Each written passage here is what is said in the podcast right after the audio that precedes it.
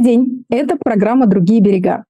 Программа о проживании кризиса и о том, как э, переплыть сквозь тяжелый период своей жизни и оказаться на том берегу. А у микрофона Евелина Геворкян, я семейный психолог, также специализируюсь на работе с иммигрантами. И в этой программе а, встречаюсь э, в Ютубе «Живого гвоздя» и на волнах э, эхо а, с людьми, чей опыт и мысли интересны мне, и, как я уверена, а, будут интересны и нашим слушателям и зрителям. И сегодня у нас гость достаточно необычный. Это известная акушерка Инна Мишукова. Инна, здравствуйте. Здравствуйте. А, Инна по изначально первому своему образованию а, вы учились на актрису, правильно я понимаю? Актрису, да. И вы написали две книги, да, то есть уже опубликовали да. две книги э, о легких родах, поэтому здесь речь сегодня, я думаю, у нас пойдет действительно о проживании кризиса и о том вашем э, личном, не только профессиональном опыте, э, потому что Инна мама четы- четырех детей, э, то есть что само по себе уже практически да, равно героизму. Инна а, долгое время, я просто уже, когда мы предварительно знакомились, э, общались, была, как она сама говорит, э, как вы сами о себе сказали, да, жен, только женой и мамой. А, очень известен, да, ваш первый муж Андрей Звягинцев, да. а, но это был юношеский такой, да, брак недолгий. Да, мне было 17 лет, когда я встретила Андрея. Да, 17 лет.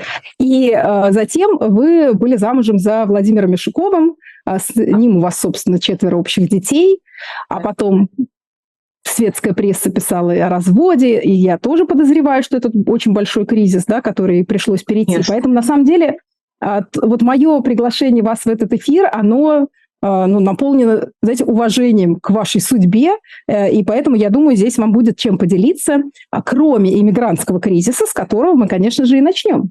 Программы «Другие берега». Так с какого начнем? Да, начнем мы с иммигрантского. Инна, где вы сейчас находитесь? Как давно я, вы там? Я нахожусь на Кипре э, около года. Вот, я бывала в Москве за это время, э, но, наверное, буду осваиваться здесь совсем. Сейчас понемножку начинаю работать здесь. Вот. И да, это было все то, что ну, называется крушение личного мира какого-то. Да. У меня оно было, у меня было ощущение абсолютного незнания, как жить дальше, реальности, которая пришла. У меня в силу моей профессии и ценности каждой а, вот такой вот маленькой жизни к этому, естественно, особенное отношение и абсолютное непонимание, как можно, как может быть так, что все это рушится, вся эта ценность рушится. Вот. Я Тут мне даже голос там задрожал сейчас. Я поняла, что вспоминать даже это сложно, как это все воспринималось вначале. Сейчас произошло некоторая порка эмоциональная появилась. Вот, но э, это тряхнуло. Вот так вот по-человечески, профессионально. И мне звонили и предлагали таким, знаете, ледяным каким-то тоном работать медсестрой на вновь освобожденных территориях. Мне эти звонки просто приводили в ступор. Я быстро говорила, я народу бросала трубку. Вот так. Угу. И все-таки, да, там может возникнуть вопрос, что если это так тяжело, если так плохо, э, что же заставляло? Там вы не политический активист, скорее всего, там вам не грозила Нет, тюрьма. Ну Почему? Вы? Почему вы на Кипре? Э, знаете, я э, чувствую другой воздух теперь там, дома. Дышать трудно, вот так скажем. Чувствовать себя легко, трудно. Я как будто, знаете, привыкла так немножко по жизни лететь, э, и тут вдруг как будто ты не можешь лететь, как будто это нельзя, невозможно в такой ситуации. Просто вот, знаете, у меня было ощущение каменной плиты, которая лежит над головой все время. Вот. И я даже думала, что у меня пришли такое, знаете, старческое состояние глаз, когда глаза слезятся. Я думала, ну все, наверное, это возраст. Теперь у меня всегда будут, как у бабушек, слезиться глаза. Потому что ну, сначала плачешь, плачешь, плачешь месяц, потом вроде уже не плачешь, а глаза все равно слезятся. Вот. И потом мне удалось уехать на неделю. И вдруг, ну, к друзьям просто в Европу. И вдруг я поняла, что глаза перестали слезиться. Ну, это такие, знаете, это личные вещи. Я не могу сказать действительно, что у меня есть какое-то глобальное не знаю, формулировка или глобальное э, мнение, что вот теперь так, там в стране это так, или это должно быть вот так. У меня есть только мое личное переживание, которым я могу поделиться. У меня, у меня внутренне было крушение э, ценностей, ожиданий, э, людей, mm-hmm. которые, которым ты звонишь, э, ожидая ответа, ну, как бы конкурентного тебе, а лучшая там близкая подруга говорит, как я рада, ты знаешь, вот как я рада, что всю эту теперь там всю шушеру там всех ЛГБТ снесут наконец-то, и будет везде православная церковь. И я понимаю, что я не знаю, что говорить дальше. Человек радуется. Но вот это все как будто мешалось, мешалось, мешалось, и в какой-то момент как-то, знаете, дошло вот, вот так.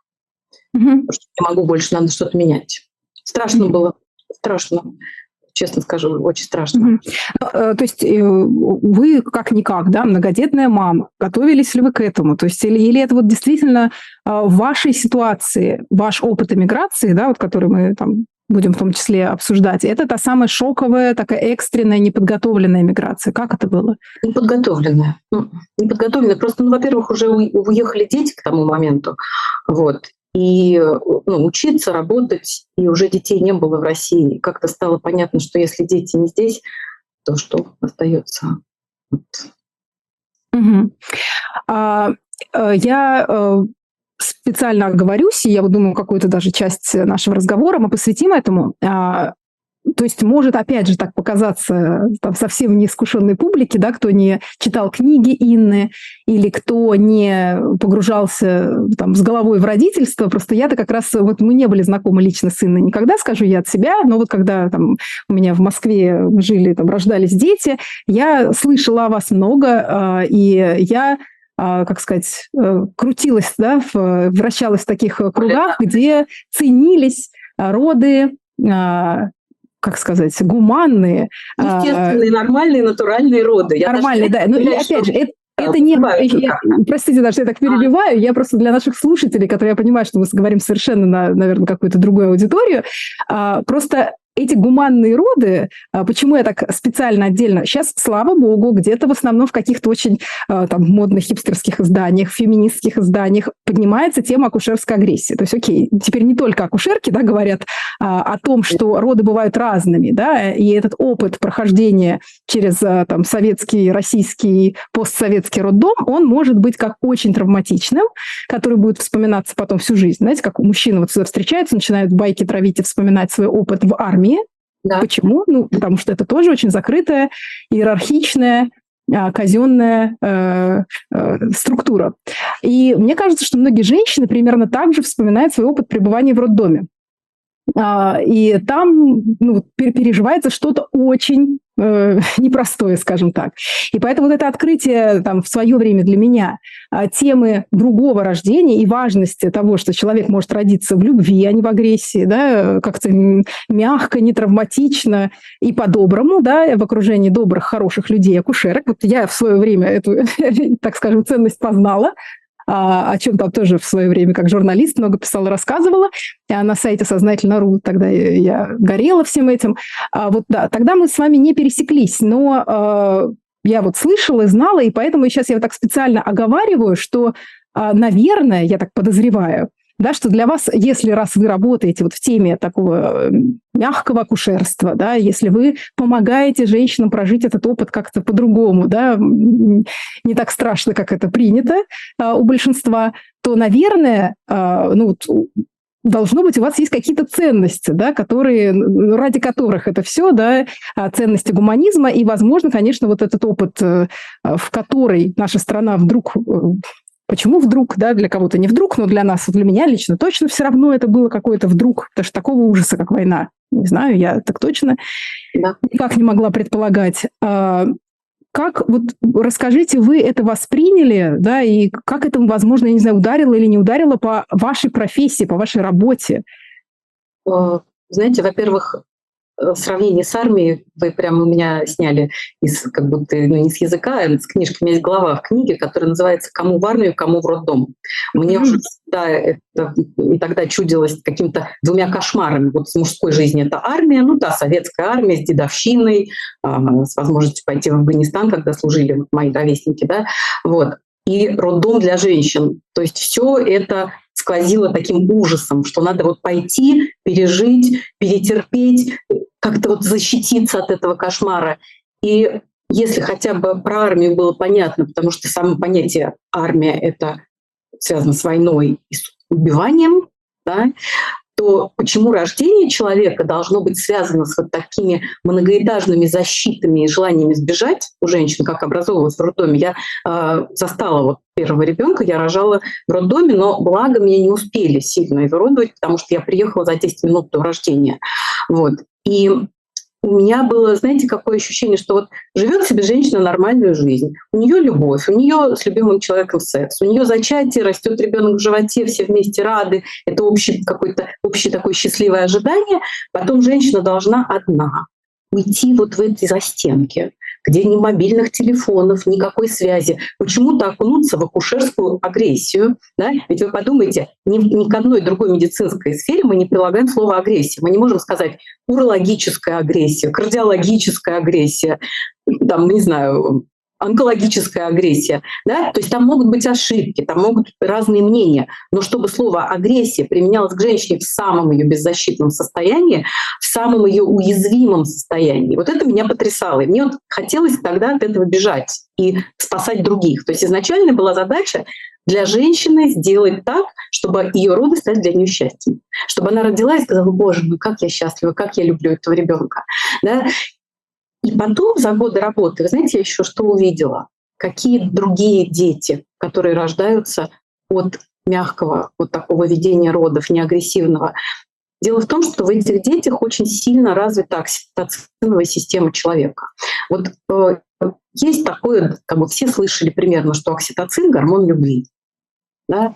А, но окситоцин — это еще гормон эмпатии, доверия, тепла. Вот знаете, нашего контакта друг с другом. Почему мы, когда с вами разговариваем, вы мне говорите что-то приятное, я улыбаюсь, я вам скажу что-то приятное, да? вам тут же станет внутри тепло как-то, ну да, мне вот сказали что-то хорошее.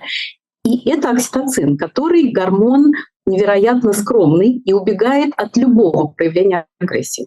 Как только мы скажем женщине, чего ты там, куда ты идешь, на, он вытирай тряпку, сколько тебе лет, вот это все общение в роддоме совершенно жесткое, холодное, оно угнетает эндогенный окситоцин.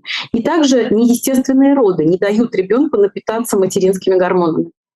И получается, что мы хорошими, правильными родами, мы, с одной стороны, лишаем женщину вот этого ада, в который они все ходят, когда они не готовы, не знают, когда на них там кричат, давят, манипулируют, врут. В акушерстве очень много врут. Да? Доктора говорят, что это опасность, а это не опасность. Доктора говорят, что 42 недели и ребенок уже там страдает, а он не страдает. То есть очень много намешано лжи. И я, кстати, в своем блоге очень много борюсь с ложью с акушерской. Вот. И вот когда это все происходит, и женщина счастлива, и ребенок получает свой самый оптимальный ресурс, который только возможно. То есть самый лучший старт в жизни. Вот он напитан вот этим материнским теплом. Вот Вы знаете, я, я, простите, простите, простите, да, сейчас мы да, вернемся да. к этому, еще поговорим. Я просто вас слушаю и понимаю, что мы как будто бы а, так интересно а, говорим о а, там, диссиденте, об таком инакомыслящем, альтернативно как будто бы мыслящем, да, с точки зрения там, конформизма и большинства, а, человеке, ну, только конкретно в акушерстве, да, вот вы нам сейчас рассказываете. Да. Там до этого там гости у меня в программе какие-то были, да, на них там навешали статусы иноагентов просто потому, что они придерживаются, да, ценностей свободы, э, гуманизма, демократии, не поддерживают войну, да, и это тот фактор, который, по сути, выдавливает э, некоторых людей сегодня из э, да? Ну, вот не хочется говорить даже российского общества, а больше именно из самой системы, государственной системы. И вот э, в, в этом смысле, э, я не знаю, вот сейчас, если нам все-таки вернуться немножечко, да, э, вот к этой теме иммигрантского кризиса, чтобы завершить эту да, часть да. в другой главе, э, вот если говорить об этом, э, то есть была ли действительно какая-то нужда, или это просто, вот, как, так скажем, ваш какой-то личный, как вы думаете, был испуг, уехать из страны, где происходят вот такие сейчас ну, жестокие события, репрессии, и где страшно было оставаться вам лично? Э, вы знаете, Вашу профессию же напрямую это никак не задело? Напрямую никак. Напрямую никак. Но когда я э, поняла, что начинается время доносов, начинается время, меня многие, например, э, не хотят, со мной многие доктора не хотят работать. Э, и я не хочу с ними работать. Почему? Потому что я скажу правду. Просто вот ну, в своей профессии, да, я не буду с доктором договариваться вместе обманывать женщину, потому что доктора не раз на это подталкивали. Ну, простой пример. А, доктор хочет выходные провести на даче. Женщина примерно вот-вот родит. И доктор мне говорит, ну давай ее родим в пятницу, ну что? Ну, все равно же вот ей вот-вот рожать. Это все мелочи, но из, этой, из этой маленькой лжи ткется одна большая ложь. И я понимала, что ну, я вот, как бы сейчас кто-нибудь напишет на меня донос, и что? И что? У меня, например, очень много с, мом... с того времени, как началась война, я, конечно, не могла об этом не писать. Да? Моя вторая книга почти вся составлена, там тексты, которые написаны уже ну, после. Вот. И последняя глава моей второй книги называется «Признанные инорожденными». Mm. Потому что сегодня нормально родиться — это попасть в тот небольшой совершенно процент людей, которым просто посчастливилось нормально, естественно, родиться. Потому что агрессия заполонила и ложь, заполонила акушерство в той же мере, как и все общество. Угу. Я в общем, знаю. Э, да, я, я вот сейчас просто вспоминаю, когда вы все это говорите, что там как-то я погрузилась в свои воспоминания, да, в тот период, когда там я была беременна, мне предстояло рожать детей. Я помню а, вот это какое-то или снисхождение, или такое, когда на тебя смотрят как на маргинала, что ну что ты там носишься вот с этим всем, да, что как будто это какая-то блажь, что будто бы это не важно. А, то, да? а, ну, а по, это по большому счету, да. Это, это, это один день. Важно, как родился человек, да. Ну, живой, здоровый. Ну, когда живой, здоровый, непонятно. Еще раз, безопасность превыше всего. Это, конечно, все, все, все мы понимаем. Но вот как будто бы то, что помимо безопасности, это вот уже блажь, это роскошь, да, как будто это ты вот уже тут губы раскатала, что ты хочешь еще почему-то, да, как-то, чтобы тебе, к тебе относились уважительно и бережно, э, там, э, как-то, ну, высмеивается это все, да, вот эти свечи, ванны, э, там, темнота, хотя мы с вами понимаем, сказала, что это... Я... Да, я тут хочу немножко уточнить. Я не, не, наверное, сама прежде всего за безопасность и разумность, но свечи и ванны – это не главное. Может не быть ни свечей, ни ванны. Но очень важно, что сегодня роды медикаментозные. Вот в чем важность всего. Пусть бы это были свечи ванны или без свечей, без ванны. Э, роды естественные заменены всем неестественным. Сегодня синтетические гормоны просто присутствуют почти в 100% родов. И это все угнетает природную систему человека. Я думаю, что человек покорежится со временем. Вы знаете, исследования о э, влиянии синтетических гормонов на ребенка проводились до 2007 года, а потом их закрыли. Потому что очень неутешительные результаты, потому что за 50 лет применения синтетического окситоцина количество неврологических нарушений у детей выросло в 35 раз. Это я все, все научные данные у меня есть в моей первой книге, все приведены статьи, приведены исследования. То есть потихоньку корежится психика человека, потихоньку угнетается вообще окситоциновая система человека. И это все очень глубоко. То есть на вид, да, ребенок после медикаментозных родов, он как маленький зверек, у него есть рефлексы. Как это повлияло на высшую нервную деятельность, которая будет проявляться в 3 года, в 4 года? Ведь, смотрите, вот логопеды и дефектологи говорят очень такую грустную фразу. Они говорят, акушеры не оставят нас без работы. Угу. Вот говорят логопеды и дефектологи.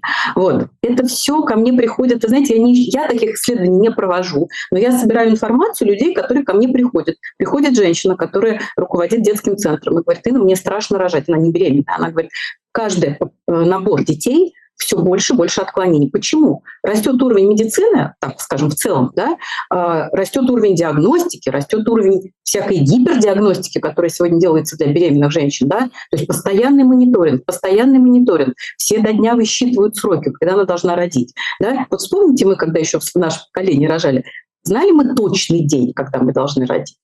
Мы знали примерно там, примерно феврале, примерно в марте. Да, так жили все. И сегодня, когда женщине наступает день, и ей начинают давить на нее, это все это все mm-hmm. очень, очень глубокие, прорастает такие глубокие. Да, да, да.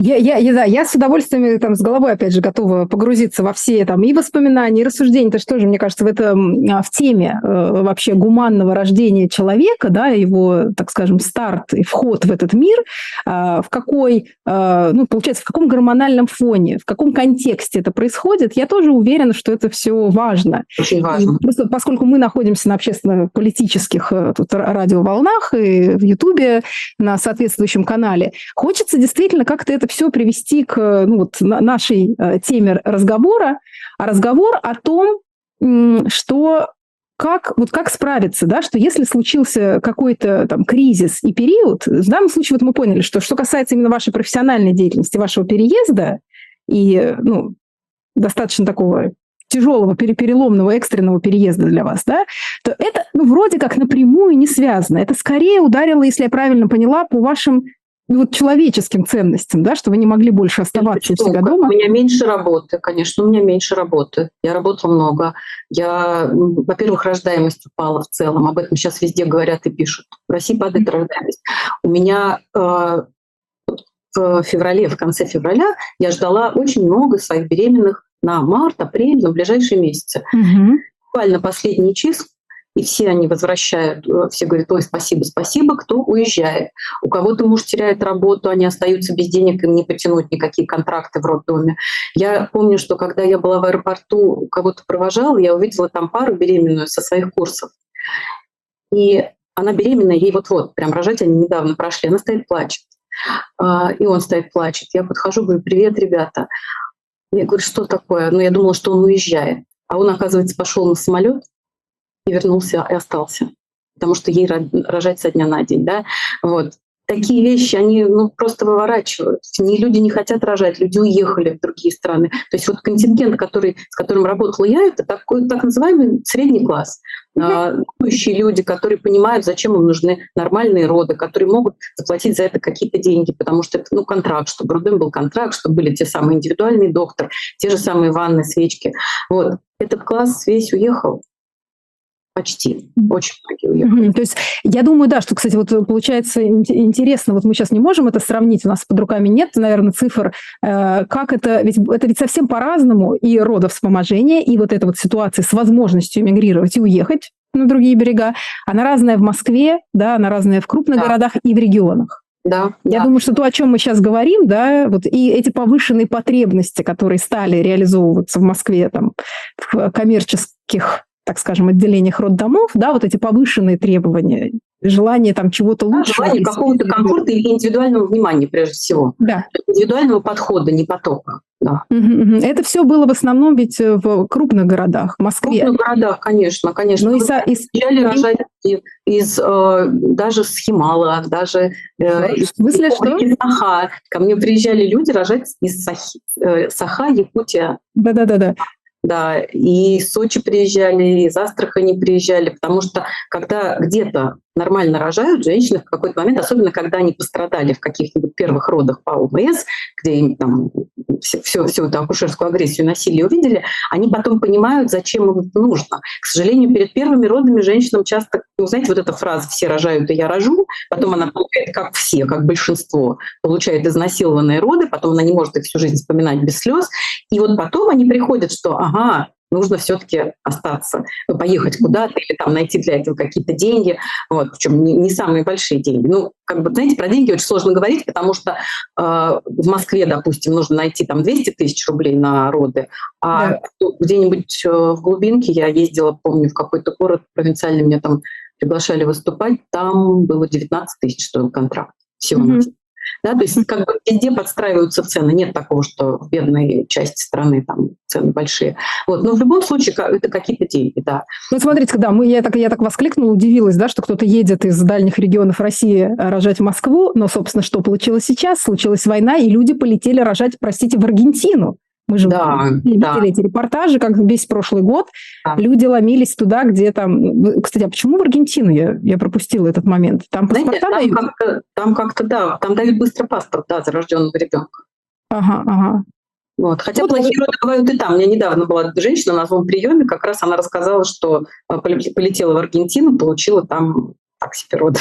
Это не гарантированно где. Вы знаете, э, я вот веду сейчас так получилось, что на весь мир география расширилась приемов, и хорошо рожают, вот, хорошие были отзывы из Финляндии, из Канады, из Австралии. А, а из других стран какие бы они ни были прогрессивные, акушерское давление все равно есть. Поэтому это как бы дело вообще современного акушерства. Угу. Такое поддавливание. То есть в прямом виде агрессии нет, mm-hmm. а давится, так знаете, интеллигентно. Вот. Mm-hmm. Итак, и все-таки, что ну, я понимаю, что я в который раз захожу на а, заходите, заходите, поворот, да. и все никак и не пойму, как э, вы себя чувствуете, что вы можете сказать о том, как проходит ваша адаптация в эмиграции? То есть вот сколько вы сейчас находитесь на Кипре? А, адаптация. Ну, поддерживает меня то, что я встречаю своих бывших центров очень часто здесь. Они радуются говорят, о, ну теперь можно рожать. Вот, mm-hmm. Буквально на днях э, связались с ребятами, вернее, они со мной связались, они уже хотели, чтобы родить со мной ехать в Москву, а они здесь. И вдруг они радостно сказали, о, Инна, так вы здесь, теперь мы можем смело рожать. Ну, вот. Я познакомилась с доктором, которая популярна у русских и которая поддерживает естественные роды. Вот. Ну, опять же, я уточню, в разумных пределах, чтобы меня не сочли человеком, который призывает всех рожать в шалаше и без медицинской помощи. Нет.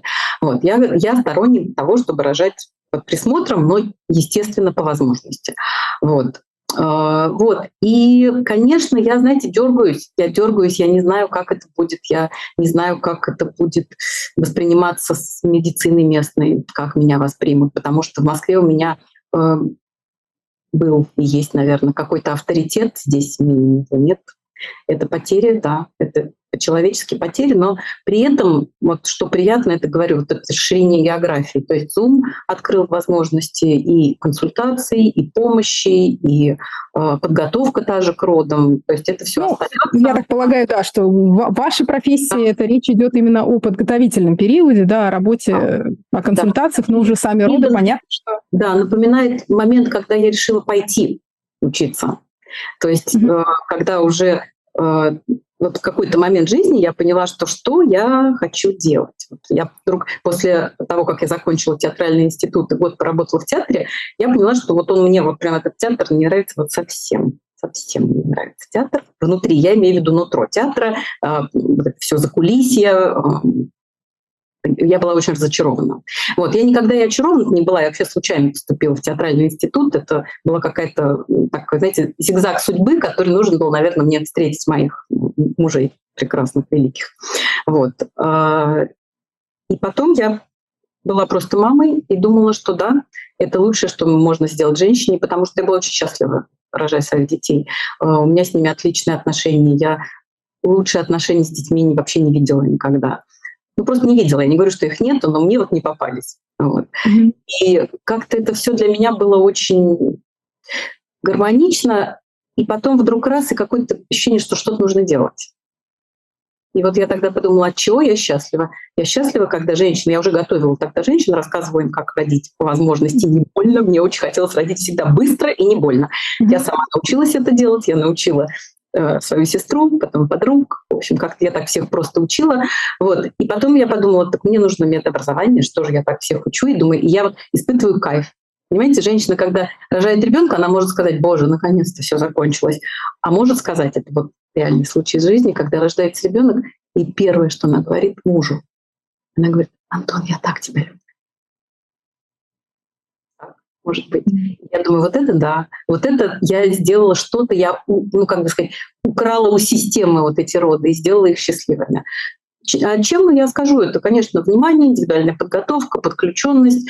Э, и главное, что будет женщина делать с болью. Потому что ведь почему, Елена, так положа руку на сердце, почему мир уходит от естественного рождения? Никто не хочет боли. И вот я даже если возвращаться к кризису, который сейчас, я тоже проходила так, я подумала, вот я же в родах учу прожить, прожить, прожить. Это боль, если чем больше ты говоришь нет, нет, нет, нет этой боли, тем она давит, давит, давит на тебя больше. И вот тут какое-то, знаете, я бы сказала так, нужно боли сказать да, нам всем больно. Я думаю, всем людям, которые любят свою страну, ту, где мы родились, да, всем больно. И хочется от этой боли действительно убежать. Э, хочется закрыться, хочется, как сейчас все, вот, знаете, периодически звучат какие-то такие критические э, в сторону Москвы, которая сидит в ресторанах, там, ходит в кафе, люди смеются, и все как бы ни в чем не бывало. Это все, да? вот. И вроде за это людей ругают, но люди не хотят боли, люди не хотят посмотреть, вот знаете, вот глаза в глаза посмотреть этому. Защиты а, это называется, да. Да, да защиты. Себя от боли. Вот моя именно мой опыт акушерский Я точно знаю, что все получается, когда ты прежде всего говоришь «да», «да», вот этому ощущению.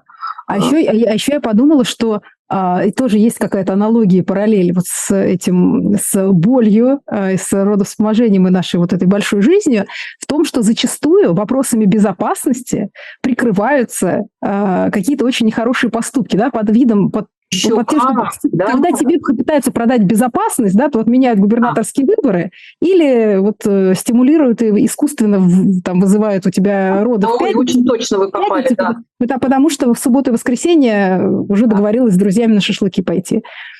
Да, да, вообще акушерство, прикрываясь действительно безопасностью, творит чудовищные вещи просто чудовищно иногда. Вот. И это, понимаете, я с одним доктором, очень высокого ранга доктором, однажды разговаривала, и говорю, я не очень сгущаю, когда я пишу свои тексты, когда я пишу вот книжки, да, когда я пишу, как врут, я говорю, я, я все-таки не очень сгущаю. Она говорит, Инна, все еще хуже. Понимаете, это ужас. Это страшно слышать. И женщины идут, вообще акушерство, ну, знаете, чем прикрыто? Святая профессия, да, мы же все вот ради ребенка. И у женщины это очень уязвимая вещь, когда ей говорят, ради ребенка. Вы понимаете, что мы хотим вашему ребенку? Конечно, она хочет ребенка ну, полной безопасности и здоровья, но она сама разобраться не может, ей предлагают э, мягкое или кислое, да, холодная или, не знаю, зеленая. Она не понимает. Я вот поэтому тоже всегда говорю, образовывайтесь прежде всего перед родами, как перед всем вхождением. Вы столкнетесь с системой. Это будет система, которая на вас наплевать вся роддомовская система. Все врачи, почти все, будут думать о своей, а если потом меня за что-то. И сама женщина как, как, как, как субъект, и ее ребенок как субъект не существует, они становятся тоже винтиками системы. Я думаю, что все, кто убегали вот от системы, ну, домашние роды, я имею в виду, которые все равно и существуют до сих пор, несмотря на как бы, официальную их непризнанность в России, да, все равно люди будут убегать. Это человек, это женщина, которая боится быть э, под этим катком. Да, она боится, что к ней, с ней будут холодны, равнодушны, и потом никто не будет отвечать за последствия. Ну, вот в этом смысле, да, можно, собственно, наверное, даже и меня привести в пример, да, столкнувшись, опять же, с, в первых э, там, родах с системой, со, всем, э, ну, со всеми вытекающими отсюда какими-то неприятными воспоминаниями, последствиями, где действительно абсолютно давили на больное, ну, для вас же это первый ребенок, а у меня тысячный, он сейчас умрет и так далее. Я потом уже там проводила собственное расследование, общалась много с кем, и, конечно, это, это просто были пугалки, да, то есть просто люди хотели провести роды так, как им было удобно, и они говорят, что так и надо, так правильно, а то, что я хотела там, э, даже не то чтобы чего-то особенного, а просто да, спокойно родить без вмешательств э, медицинских, э, то это все воспринималось штыки. Вот тут слишком умная пришла. И дальше, да, действительно, я поняла, что организовывая себе безопасные домашние роды, здесь я тоже опять представляю какой-то такого невидимого слушателя, который мог скинуть руки и ужаснуться. Сектанты, сектанты сейчас скажут. Да-да-да. Друзья, я да, напомню, что в некоторых странах вполне себе цивильных э, э, есть официально работающая система и домашних, и хороших там роддомовских родов, да, то есть э, само по себе это явление не криминально. Вот. Это дальше вопрос уже чисто вашей образованности. Отправляю вас почитать, погуглить о безопасности и там, статистике домашних родов и так далее. А, то есть действительно здорово, если у людей есть возможность выбрать для себя хорошие, безопасные, уважительные э, роды, без, ну, опять же, не обязательно даже бесплатно, пусть даже платно, но в роддоме. А если это государство тебе такую возможность не дает, если оно тебя маргинализирует, выдавливает из легального поля, то дальше мы имеем ну, вот то, что имеем, либо идти и рисковать э, да, своим здоровьем и, и своего ребенка а, в какой-то вот казенный роддом, а, либо а, кто-то организует себе просто э, весь свет, весь цвет лучших акушеров и так далее у себя дома, и таким образом обеспечивает себе дома ну, насколько это возможно, там, физиологичные роды, если, если не требуется операции, конечно. Я, знаете, хочу уточнить, зачем доктор всегда припугивает. Вот эта манера а, ведения даже беременности чуть-чуть припугивать, чуть-чуть припугивать. Да? Это э, послушная женщина. Женщина, которая испугана, становится послушной. Вот. И это тоже какая-то общая тенденция. Вот чуть-чуть мы так надавили, вы не боитесь, да? и все, и все. Она сказала, да, да, конечно. Вот. Это очень все грустно. Очень. Mm-hmm. Поэтому, да. А, кстати, про домашний род могу сказать, вот опыт а, мы перенимали опыт когда-то и в Великобритании, и в Голландии, в Бельгии. действительно, там просто все подходят к этому серьезно. Там домашние роды — это не убежать в шалаш, да, и сидеть там, медитировать, а это специально люди учатся, акушерки имеют ответственность, у них есть лицензии на это. Вот. Это действительно очень хорошая вещь, когда это все э, лицензировано и безопасно. Страховки. Вот. То есть это, это у нас все так, да. Потому что человек должен принадлежать. Мне когда-то сказал один доктор, он говорит, ну что ты, государство никогда не отдаст две лицензии. Две собственности – это алкоголь да, и человек живой. Вот две вещи, которые будут всегда, будут всегда государственные. Mm-hmm. Вот. Хотя частные дома есть сегодня, но это очень большие деньги. Там не всем действительно доступно. Ну что ж, вот э, давайте мы э, пере, уже как-то немножечко эту тему оставим, э, перейдем к другому интересному, что я бы хотела именно от вас услышать. Э, можете ли вы согласиться? Я из своей уже практики психологической, в том числе, когда общаюсь с иммигрантами, вот в группах поддержки, ну или индивидуально, я не раз слышу эти сравнения. Я, кстати, вот лично, если брать мой личный опыт, с этим полностью согласна. Опыт проживания иммиграции, а, вот эта адаптация, вот это какая-то сильная смена а, картинки своего состояния, своей идентичности, а очень напоминает э, для женщины а, состояние э, выхода в декрет и вот своего материнства. Потому что, ну, я, я не знаю, наблюдали ли вы что-то подобное?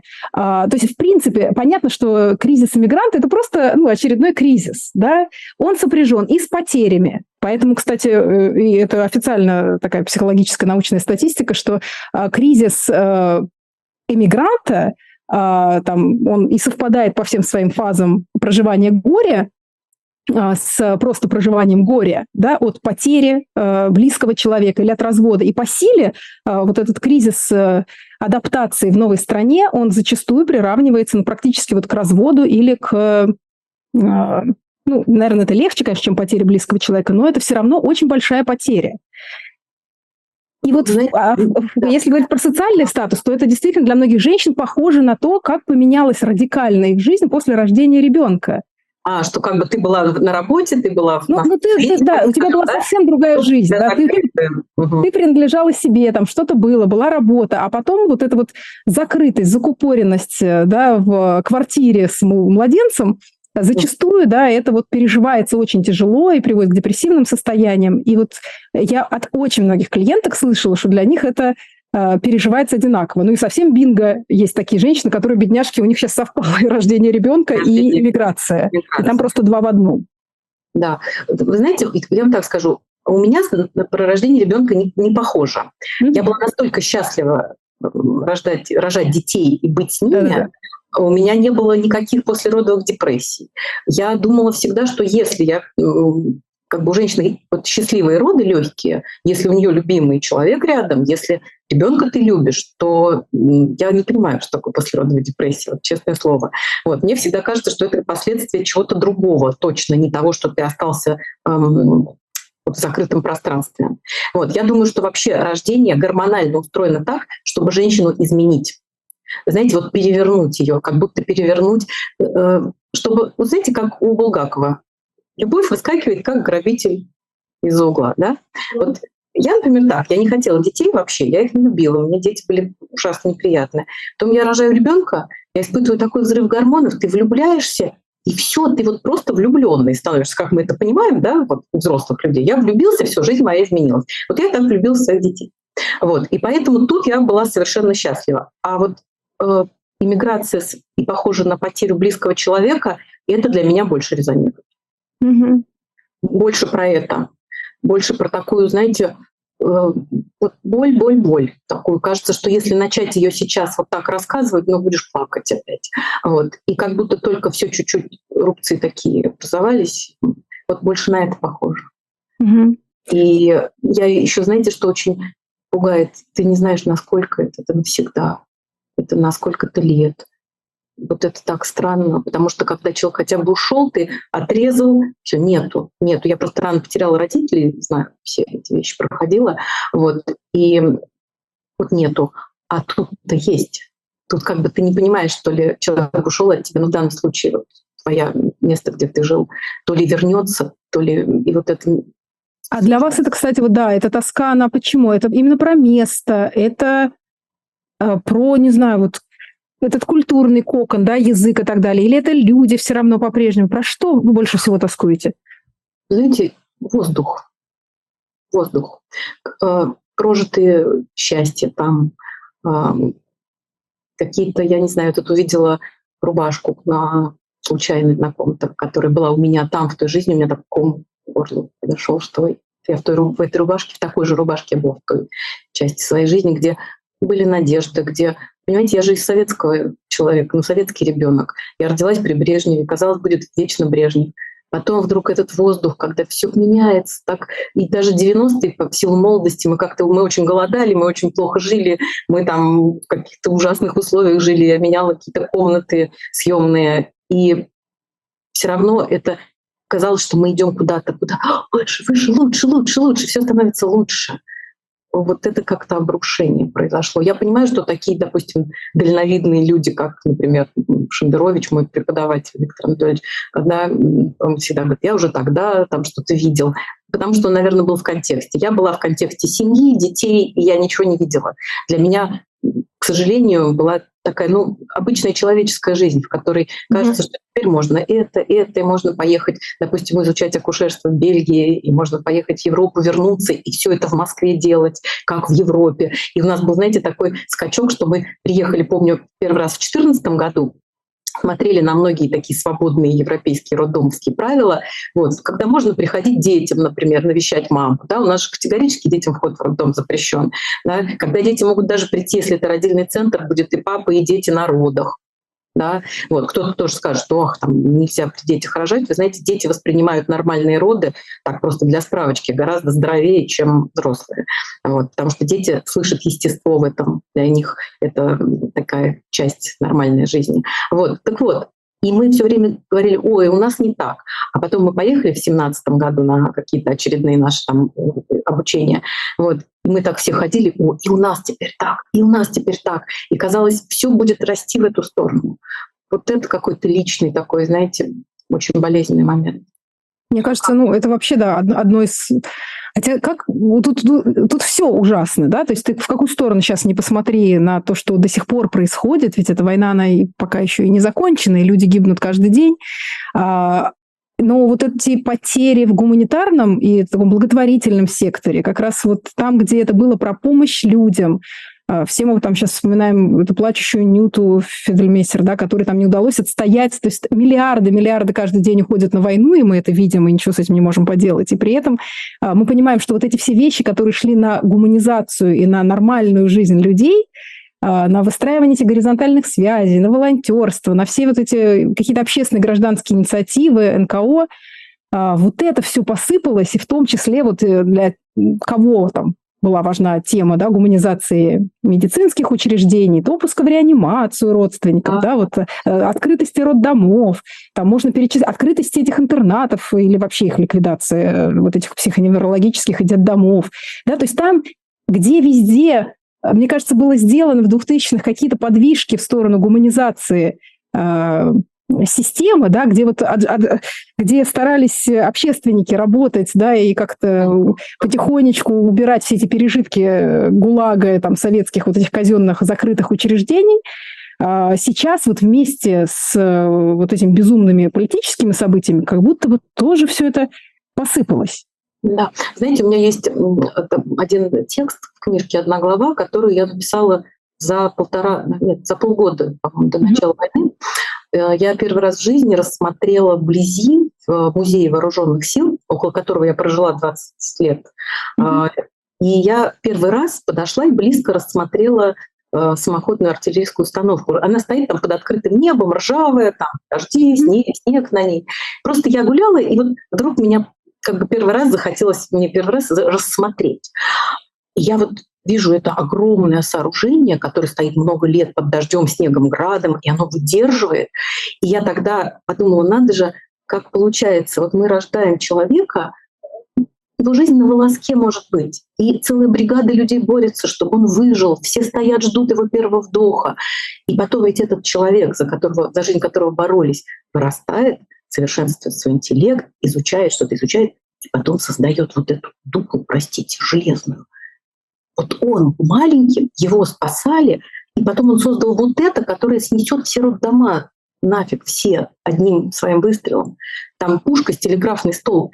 И у меня вот это, знаете, мне был поразил этот диссонанс, чем занимаюсь я, что вот действительно маленькая жизнь, и ты за каждую там минуточку, за каждый гормон, который должен получить этот ребенок, за все ты радеешь, радеешь, и потом раз и вот люди это создают. И мне тогда совершенно потрясло, я написала об этом, что сколько же в мире оружия, это невозможно вместить, это невозможно вот для женщины. Я сейчас, конечно, рассуждаю очень по-женски. Да? Это невозможно вместить, и это сделал человек. Угу. Вот тот самый 50-сантиметровый, трехкилограммовый. Да, у нас, к сожалению, так неумолимо быстро пролетело время, остаются последние минутки, а я хотела вас еще все-таки спросить, знаете, о чем? Вот о другом таком переходном, тоже трансформационном периоде, очевидно, в вашей жизни, а, смею я предположить. А, вы, а, вы, смотрите, учились на актрису, окей, поняли, что театр это не ваше, э, родили детей, четверо, в конце концов, детей, да, то есть вы с головой ушли в материнство и в то, чтобы быть вот мамой и женой. А как вы себя ощущаете? Да, при этом, еще раз, там, что вот э, там а, первый ваш муж, тогда у вас не было детей, да, с Андреем Звягинцевым Андрей. уже да, с Владимиром Мишуков. Э, ну, я так понимаю, что все равно ваша тусовка, там вы все общаетесь до сих пор, да? Мы все дружим. Да-да-да, дружите. А, опять же, вот ваше видела фото и с Виктором Шендеровичем. Э, там, ну, то есть я делаю выводы, да, что все равно вы варились во, всем, во всех этих творческих кругах. А, как вы себя ощущали, вот воспринимали, когда вы были вот этой только мамой и женой? Нормально. Нормально. Меня ничего не тяготило. Я никогда не думала, чем бы заняться. Вот мне потом одна э, доктор говорит, можно я тебе пришлю подругу? Она вот развелась думает, что делать? Может, ей пойти в акушерки? Я пошла в акушерки не потому. Я пошла в акушерки потому, что мне казалось в этом смысл огромный. Я встретила как-то потом после театра одну актрису, уже прошло там несколько лет, и как ты, как ты? Она, я ей говорю, ты знаешь, а я роды принимаю. Говорю, я думаю, что я занимаюсь лучшим делом на свете. А она, знаете, так сочувственно. Ничего, ничего, бывает как бы я почувствовала, что для нее, что быть уборщицей, что быть акушеркой, это какая-то грязь, кровь, там, какашки, вот это вот ты там, да, вот. А у меня как было ощущение, что я вытащила вообще лучший билет. Я, я очень люблю свою профессию, я люблю э, женщин освобождать, я люблю рассказывать им, как самим освободиться, да, если ты даже в системе, есть тоже много всяких ключиков, вот. Угу.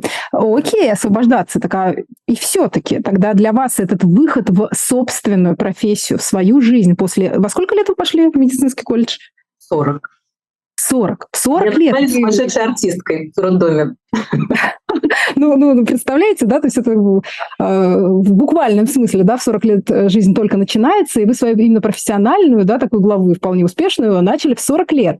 А, вот про что это? А как это? Окей, как это воспринял мужчина, который все время видел рядом с собой? Как, как, как, да, то есть, а? не, не очень. Нет, он потом стал мной гордиться, когда я достигла каких-то результаты, когда пошли, да? Да, результаты, да, он стал мной гордиться и советовать меня друзьям. Но в момент, когда пошла, очень сердился, очень а, угрожал разводом. Угу. А, ну, если это возможно, насколько это возможно, да, какой-то такой личный вопрос. То есть, э, в конце концов, да, то есть через сколько лет э, вы потом развелись? Через э, Связ, связываете ли вы как-то все-таки вот это ваше становление, да, какое-то немножко отдельное от семьи э, с теми процессами, которые вот происходили в ваших отношениях? Вы знаете, я думаю, что нет. Я думаю, что мы бы развелись все равно, если бы я сидела дома. Но продолжала быть дома с детьми, мы бы, наверное, все равно развелись, а, потому что не причины работы были. Нет. Они были, они попортили отношения, когда я начала учиться, действительно. Вот. Но потом все равно, я думаю, что мне было бы тяжелее, если бы мы развелись, а я не имела бы ничего. Вот тут бы, наверное, я ощутила огромную пустоту. Вот. Поэтому думаю, что не связано. Угу. Вы говорили, что там вы так э, случайно да, стали героиней документального фильма. Угу. А, вы расскажите да, о нем пару, пару слов. То есть слова. Значит, ко мне пришла моя роженица, которая говорит, я сейчас учусь на, кино, на кинорежиссера, можно ли я сниму документалку про тебя?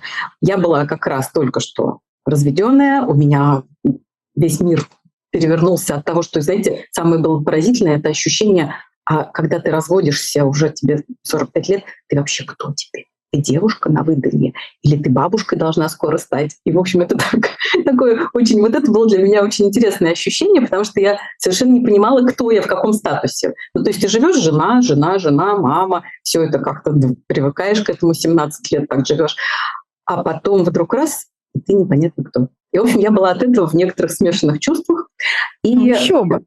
Да, и как-то был, была уверенность, что уже, наверное, я теперь одна всегда. Я ходила к психотерапевту, потом приносила ему какие-то свои фотографии, он мне смотрел, говорил, Инна, вы мне вот это показываете, вы будете одна. Вот, так посмеялся. Но я искренне верила, что все как Давайте расскажите, расскажите тем, кто сейчас да, переживает какой-то а... непростой период своей жизни. Есть ли эта жизнь после? Да, конечно. Конечно. А, все есть. И все есть. я, я, конечно, тут, видите, как я окситоциновая, я выражаю, я не могу. Я, когда у меня было некого любить, я ходила к психотерапевту и говорила, дайте мне чемодан, я поставлю его в угол, буду любить чемодан. Вот так вот мне хотелось опять любить, потому что это ресурс человеческий. Человек как-то, по-моему, не может без этого психика не может. Ну, вот, э, э, что общего, да, вот, возможно, как говорят в кризисе, да, что по-старому уже не работает, по-новому ты еще не понимаешь как. И вот этот да. промежуточный... И вот фильм был, в, в этом моменте я была поймана. А, вот. Э, документалист. Да, документальный фильм. Она за мной ходила и снимала роды, снимала, как я там напиваюсь, она снимала, как я там э, пытаюсь какие-то завести отношения. Вот. А мне было как-то все равно. Ну и потом еще была какая-то актерская э, закалка, что кто-то смотрит, и это нормально. Вот. И я, вы знаете, актрисой никогда не хотела быть, но что точно знаю, у меня есть это некая заразительность. Я всегда хочу другого, ну, в данном случае беременных женщин, как бы, знаете, притащить свои эмоции и им, наоборот, перекинуть через барьер, чтобы до них дошло именно эмоционально. Понимаете, чтобы женщина вот захотела рожать, чтобы она поняла, что роды, ух, как это круто родить человека. Вот. И фильм оказался настолько удачным, что завоевал немыслимый список призов у него. Вот. Э, и зарубежных очень много. Да, к сожалению, пока его нельзя в, в открытом доступе нигде да. видеть. Да, потому что там все, его все еще по фестивалям хотят возить, да, этот фильм. Ну, может быть, когда-нибудь мы его увидим.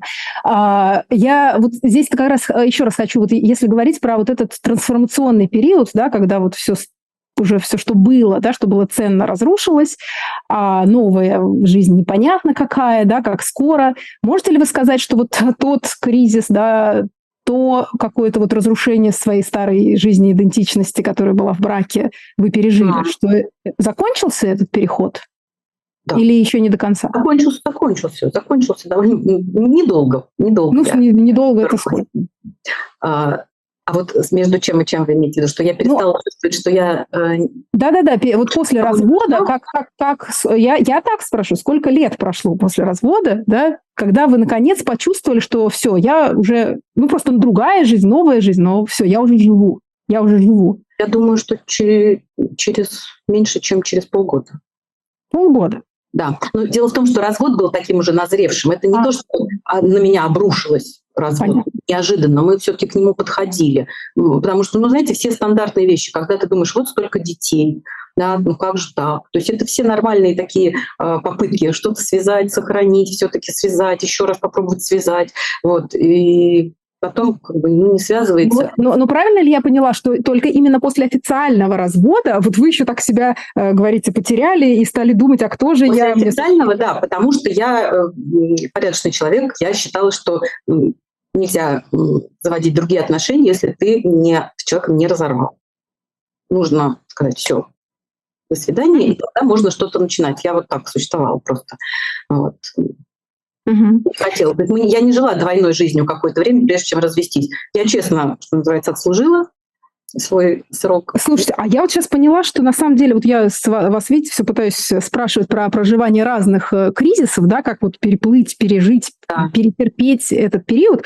А ведь, в принципе, это и есть ваш абсолютно профессиональный навык, который вы в каждых родах проживаете с женщиной. Ведь вот это она проходит эту самую трансформацию.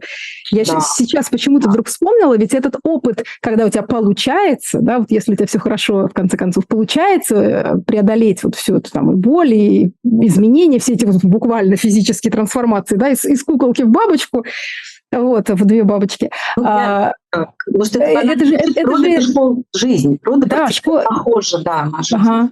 Помогает ли это? Окей, тогда вот смотрите, вы ведь э, помогаете, сопровождаете женщин вот ровно в переходе, да, ровно да. в трансформации.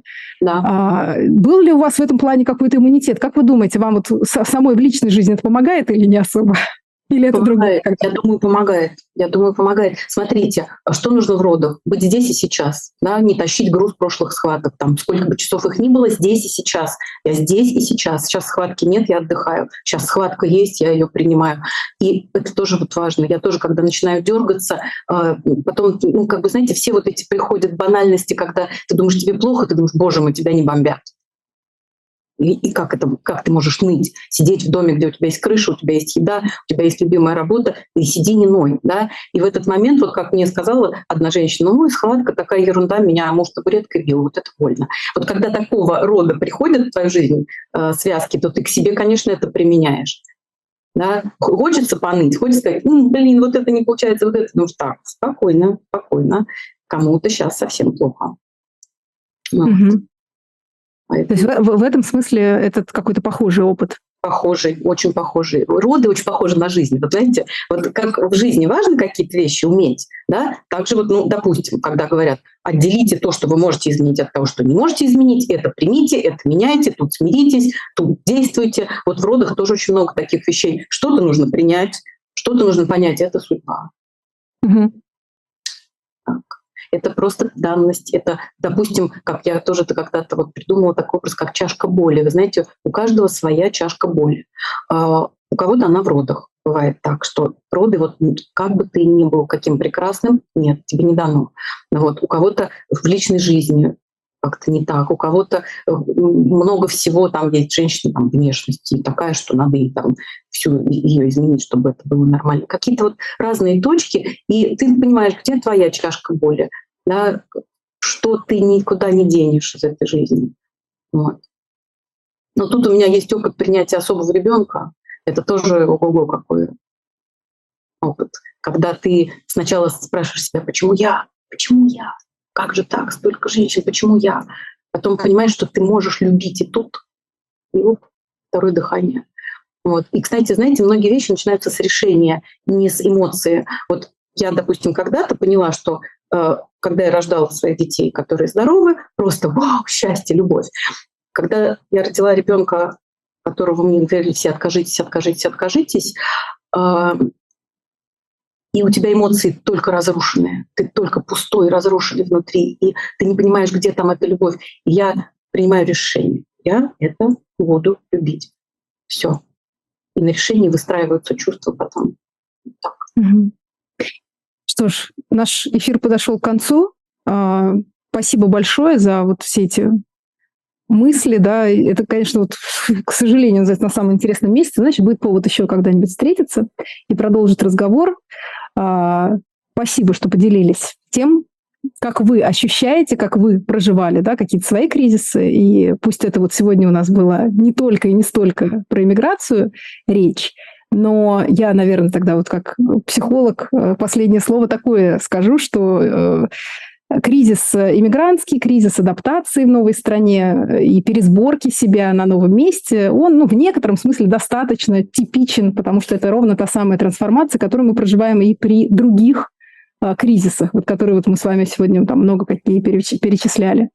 И, в общем, это тоже пройдет, и это тоже надо как-то вот пройти, преодолеть и пережить. Да, всем сил и любви на это, чтобы всем mm-hmm. желала всем сил любви. Спасибо. Все, я попрошу всех оставить комментарии, поставить лайки, подписаться на канал. Меня зовут Эвелина Геворкян. Спасибо Инне Мишуковой а, за участие в нашем эфире. Всем пока. Спасибо, да. До свидания.